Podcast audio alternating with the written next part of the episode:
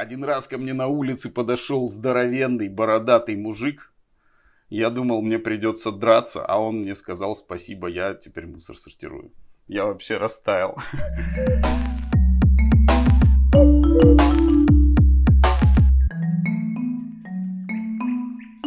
Привет, это Лина и подкаст «Сега на эко».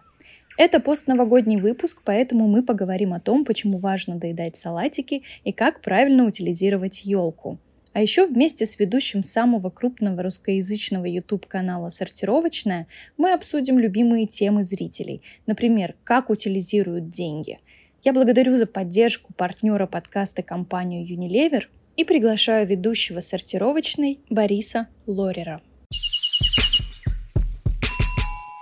Привет, Боря. Привет, Лина. А расскажи про проект «Сортировочная». В чем его идея, как давно вы его начали делать и какие у него результаты на сегодняшний день? Ну, начну с результатов. Это самое приятное для меня на сегодняшний день, потому что оказалось в конце прошлого года, что мы самый крупный русскоязычный YouTube-канал про экологию. Крупнее нас э, нет, это очень приятно.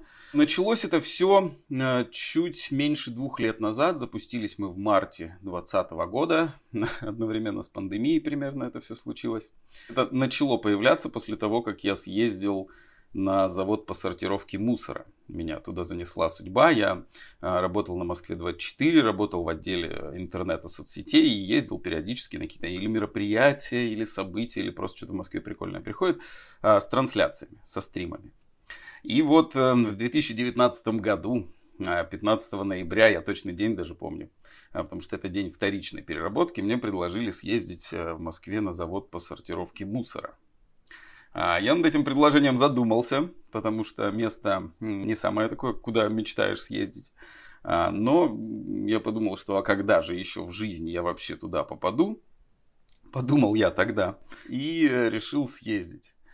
Съездил и такого там насмотрелся. А, мы со съемочной группой обратно ехали в машине вообще молча, потому что мы были в шоке от того, что вот такое вот а, с мусором происходит, и происходит не где-то там, а у нас вот здесь в Москве на Владыкино есть завод по сортировке мусора, туда постоянно везут мусор, выстраиваются очереди из мусоровозов, которые все сваливают в а, гигантскую кучу, которая там в 5-6 моей, моего роста, вот в высоту такая. Там есть сортировочные ленты, вдоль которых стоят живые люди, которые рвут все эти пакеты с мусором, которые все, все вываливают на эту ленту и пытаются оттуда выбрать какое-то вторсырье, что можно переработать. Там отвратительно пахнет. Там отвратительно все выглядит. В общем, э, действительно был шок у меня от того, что я увидел, и с тех пор я начал как-то понемногу пытаться что-то изучить, вообще почитать где-то какую-то информацию, найти, что это. Выложил я, естественно, я увидел все это, меня шокировало, я решил выложить, э, там, вначале в сторис выложил к себе все эти видео с тем, что посмотрите, что происходит вообще, как мы дальше живем. А потом мне кто-то написал, а выложи в пост. Все то же самое. Я бы зарепостил. Я такой, ну окей, просят, просят, сделаю. И в итоге этот пост у меня разлетелся очень сильно. Там в районе 50 тысяч э, репостов было. То есть я прям очень удивился, да, такой серьезно. А у меня аккаунт был там не какой-то там куча тысяч подписчиков, меня тогда было там пару тысяч подписчиков, сейчас не, немногим больше, там 5 с небольшим, а такое количество репостов. Я понял, что не я один так шокируюсь от увиденного. И вот начал глубже читать, изучать, читать, изучать, и в какой-то момент э, э, произошел разговор с Москвой 24, а может быть нам взять и запустить э, YouTube канал про экологию, потому что, ну, это же вообще что происходит-то. Плюс, наверное, помогло еще, что в Москве как раз в этот период запускался вот этот раздельный сбор отходов, вот эти двухпоточная система, которая сейчас работает. И вот все вот так сложилось, что в итоге, да, действительно, YouTube канал запустился, запустился сразу а, в таком достаточно масштабном виде. То есть у нас сразу мы собрали команду, там я, я прописывал, как это все может выглядеть сначала. Потом ходили, мы там обсуждали все это. Потом собралась команда, собрали команду. Ну, то есть сразу это такой масштаб приобрело, и мне от этого сильно радостно было. В тот момент я был еще вообще ударенный по голове вот этим вот э, зрелищем э, на сортировочном заводе. И первые там полгода съемок я от каждого вообще кода, от, от любого увиденного какого-то вот такого пейзажа у меня вообще срывало голову, потому что там потом мы ездили на мусорный полигон снимать. Это вообще-то жуткое место, одно из худших в жизни, где я вообще когда-либо был. Вот, и так мы, в общем, запустились, начали снимать, начали попутно изучать все это, потому что знаний по факту тогда они были очень поверхностные. Вот я каждый день я сидел и по несколько часов тратил, чтобы разобраться, что происходит с мусором, что вообще экология, это что такое, как это, на это все смотреть. Информации на самом деле оказалось э, много, но ее нужно найти. Она не так, что везде, где хочешь, лежит, на поверхности, везде систематизирование, ничего подобного. Ну и вот э, мы взялись изучать. Да, вот по моим ощущениям, как раз-таки ваш канал занимается тем, что упрощает информацию. И вот интересный вопрос по ходу. Канал называется «Сортировочная», но по факту разброс тем, он, там, не знаю, от фактов про нефть до самой непосредственной системы обращения с отходами. Кто определяет темы как вы работаете с контентом? Темы, если вот совсем глобально, темы определяет аудитория, можно сказать. Потому что мы, когда начинали, мы начали делать, что есть в голове.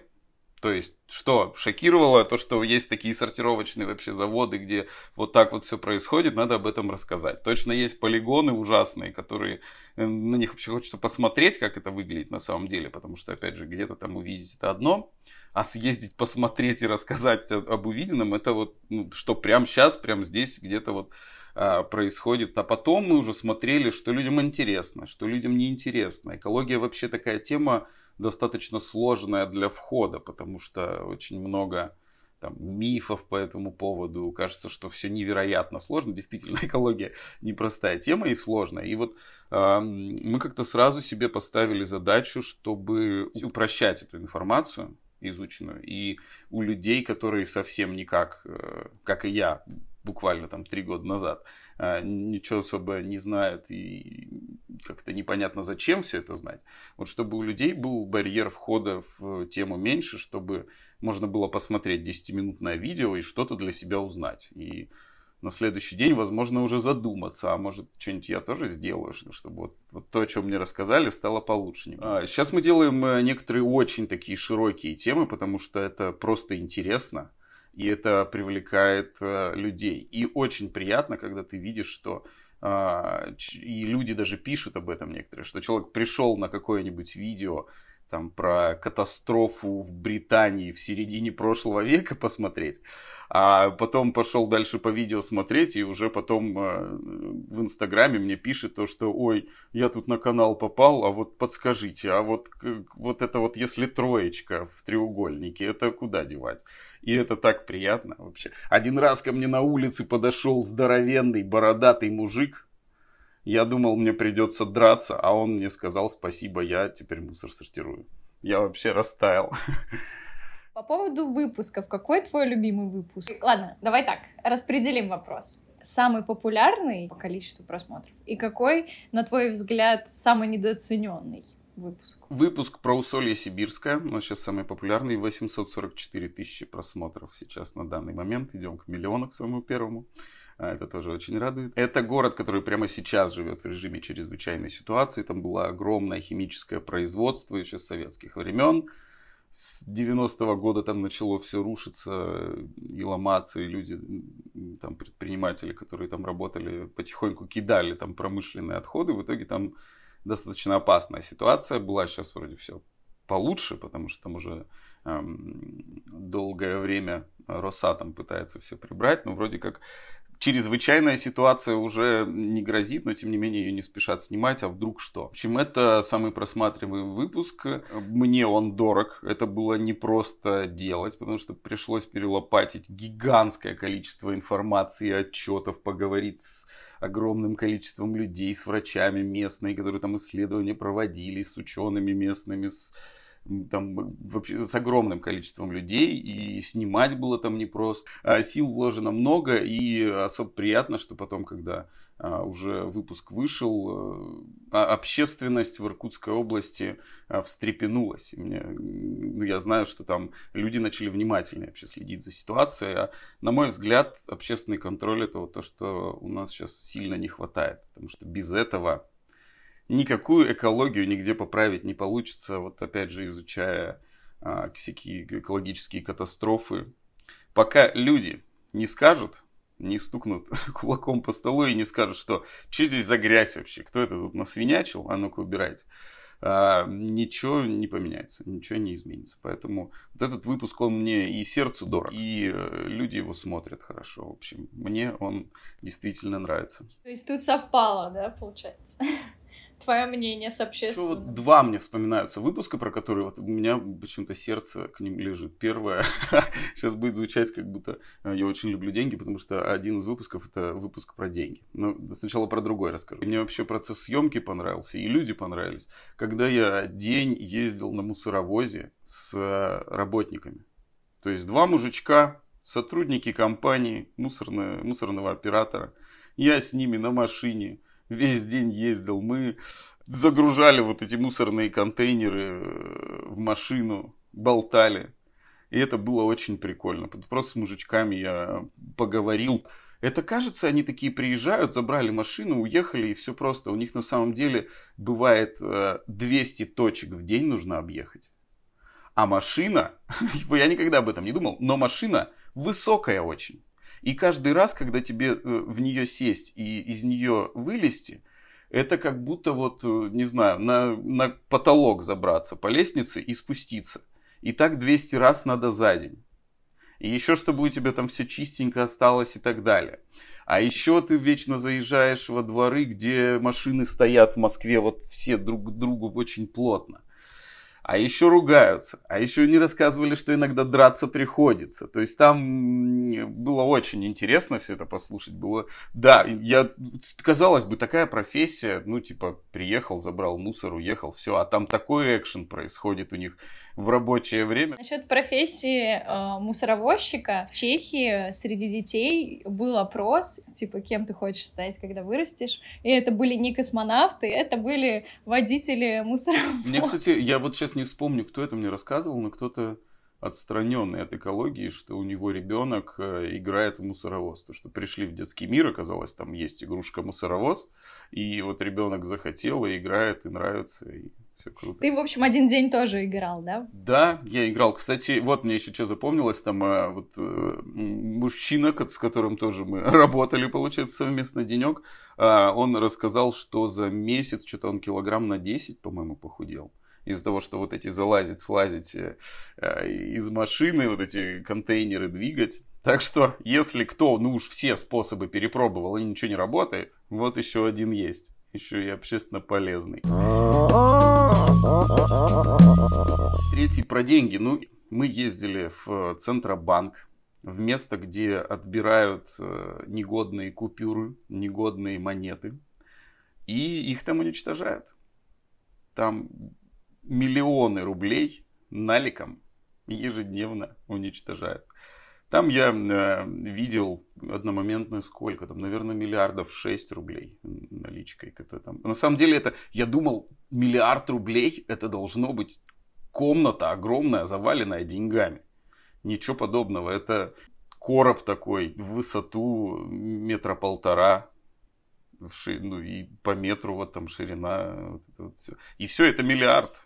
Расскажи, как там внутри помещения устроено. Это же не поточная линия, это вот короб, ты говоришь, и как дальше там это все работает? Туда привозят, в общем, деньги. Как там вообще все происходит? Они перебирают всю наличку периодически, которая у нас в обиходе, чтобы выбрать какую-то э, подделки, чтобы они не ходили, чтобы ну, вот всякие купюры испорченные оттуда убрать.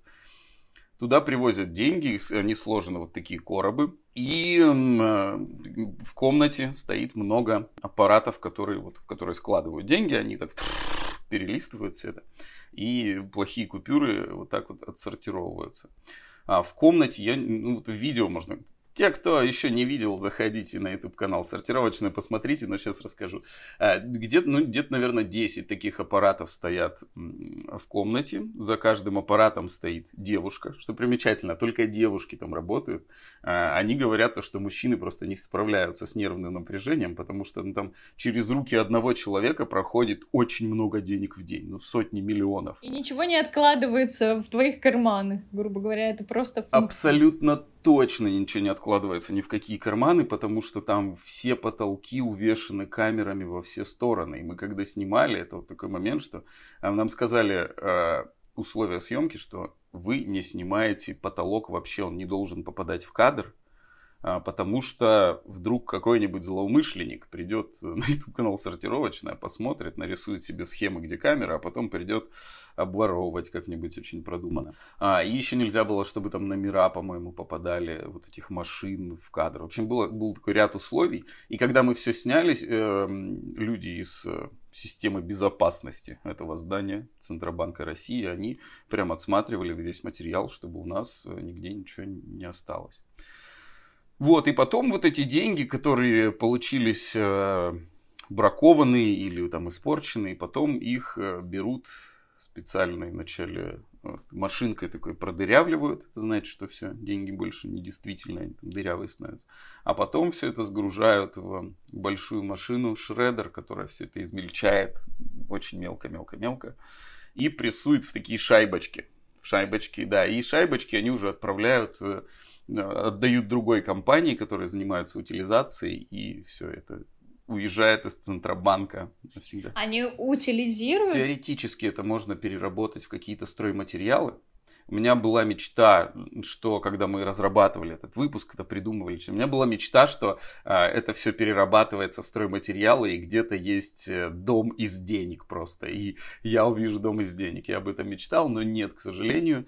А, сейчас это все сжигается. Да, это все, конечно, захватывающее зрелище. У меня, кстати, даже сувенирчик остался от них. Они вот а, некоторые эти шайбочки вытаскивают и дают как сувениры. Одна шайбочка это примерно миллион рублей. Так я стал миллионером. Ну и поскольку мы познакомились э, на Шри-Ланке, важно, наверное, все-таки рассказать предысторию.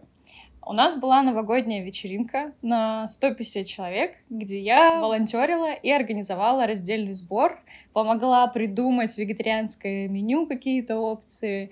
И, в общем, мы пытались экологизировать процесс как могли.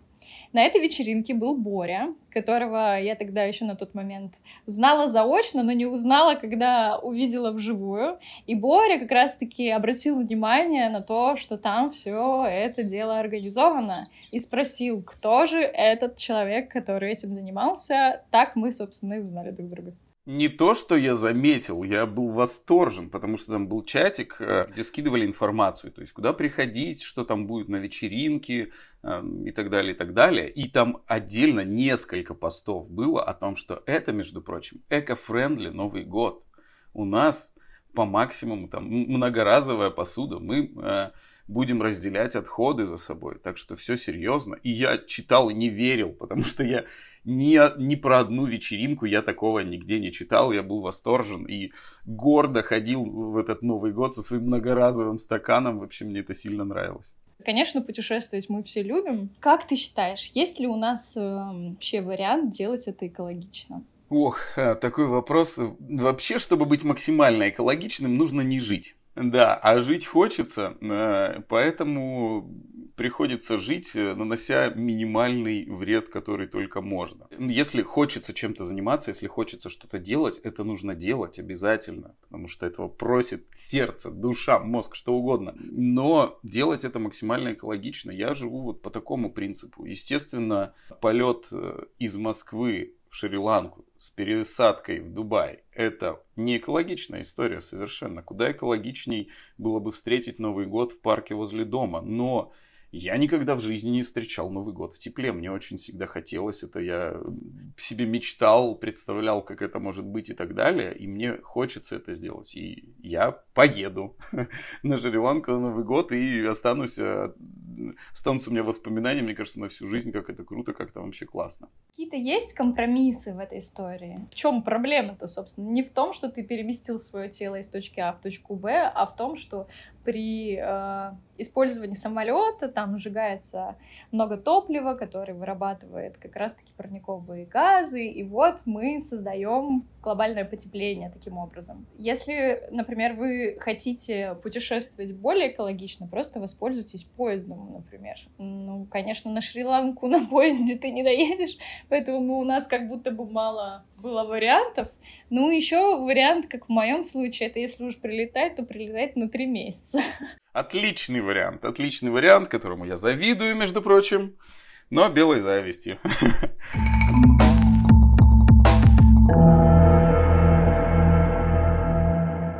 Ну и поскольку ты вернулся в снежную Москву, еще застал новогодние салатики. Вот у вас был пост в Инстаграме сортировочный. Назывался он примерно так. Почему важно доедать салатики? Я такая, так, так, так, поподробнее на этом моменте. Так как ты ответишь на этот вопрос? Почему? Во-первых, это вкусно. А во-вторых, ну вообще пищевые отходы, это же огромная тоже проблема. У нас во всем мире около трети еды примерно она выбрасывается. Треть. А в, тот же момент, когда у нас треть еды выбрасывается, у нас в районе миллиарда людей в мире голодает. Типа у меня вот это вот вообще не сходится, как так происходит. А, и пищевые отходы на данный момент они попадают все на свалку. И там они не, не перегнивают, как хотелось бы многим, потому что там другая вообще система укладки мусора, там его эм, просто вываливают, утрамбовывают, потом пересыпают там каждый метр-полтора землей, дальше опять утрамбовывают. В общем, это такая технология там. И в итоге без доступа кислорода ничего там не гниет. Оно лежит там очень-очень долго, и без кислорода там идут другие процессы.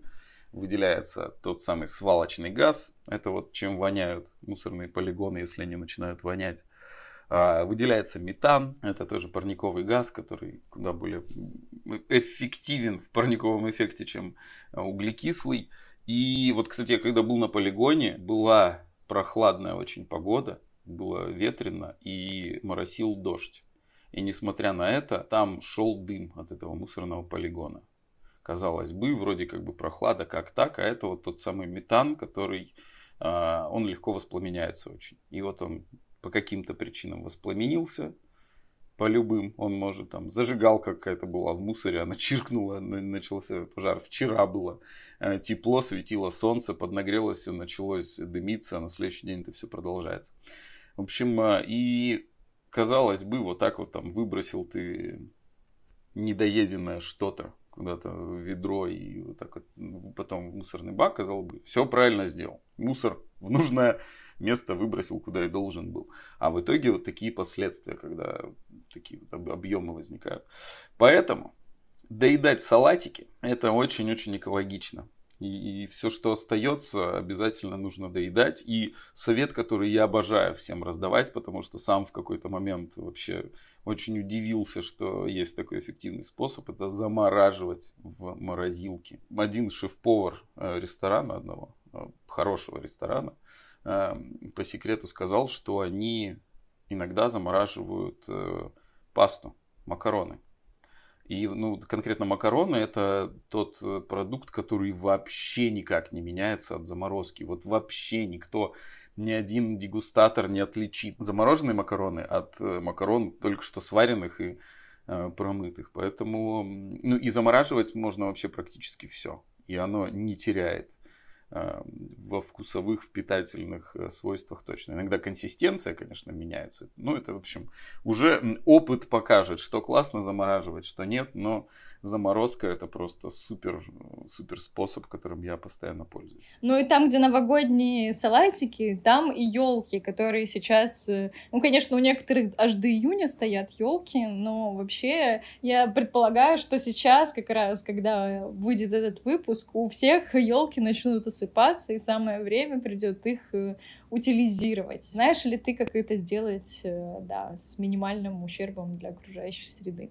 Как это правильно сделать. Тут лучше всего начинать рассматривать вообще, чтобы люди там в следующем году тоже начинали пораньше думать на, на стадии покупки елки, потому что ну, у меня уже профдеформация, я про, про любой предмет вообще материальный думаю, так, а откуда он взялся, а какой там жизненный цикл, потому что все, что попадает к нам в руки материально, это как-то произведено и тоже разные, разными способами это может происходить. Экологично изначально выбирать себе елку у ответственных э, заготовителей, а чтобы эти заготовители, которые эту елку срубили, они потом, ну, грубо говоря, на это место другую елку посадили. Если хочется там искусственную елку, то лучше брать ее такую классную прям, качественную, чтобы реально там год из года ее можно было ставить. Твои внуки под ней ходили, да. Представь такую ситуацию. Это же очень круто, если у тебя внуки ставят елку, которую дед им подарил, и которая по-прежнему качественная, крутая. Это же классно вообще. Это может в такие истории перерастать. Вот, поэтому если искусственную, то качественную просто надо брать, которая максимальное количество времени не надоест и будет э, не разваливаться. А если искусственную, вот и у заготовителей ответственных. И когда она уже, естественно, подсохнет, ее нужно выбрасывать. И сейчас по всей стране у нас э, есть э, пункты приема елок. В Москве с 2016 года начали запускать эту акцию. Там было там один-два пункта, где принимают. Сейчас 500 или 600 пунктов по всей Москве, области, вообще куча. И реально люди с каждым годом э, все больше в этом участвуют, все больше людей приносят. Не, не просто где-то в мусорке кинул, а приносят. Ну, потому что и доступно, удобно. И ну, про экологию с каждого утюга же сейчас тоже люди потихоньку задумываются. Так а куда они потом эти елки? Эти елки э, либо в вольеры животным, либо в питание и животным, либо а, в сельскохозяйственные нужды какие-то есть, либо ну, сжигают, это все равно лучше, чем на полигон. А, в общем, э, что могут, э, так сказать, из них сделать, то и делают. Вот, и по всей стране, на самом деле, есть в крупных городах, как минимум, точно есть такие места, куда можно это сдавать. У Greenpeace, по-моему, очень э, подробный список есть. Они прям собрали список по разным городам, как искать. Так что... Ну и логично будет прикрепить ссылку в описании с, со списком мест в городах, куда вы можете отвезти свою елочку.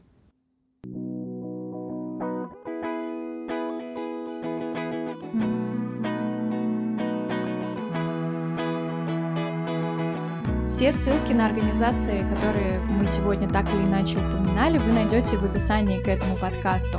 Спасибо, что были сегодня со мной. Не забывайте подписываться на подкаст Сега на Эко, рассказывайте о нем друзьям. Дальше будет только интереснее.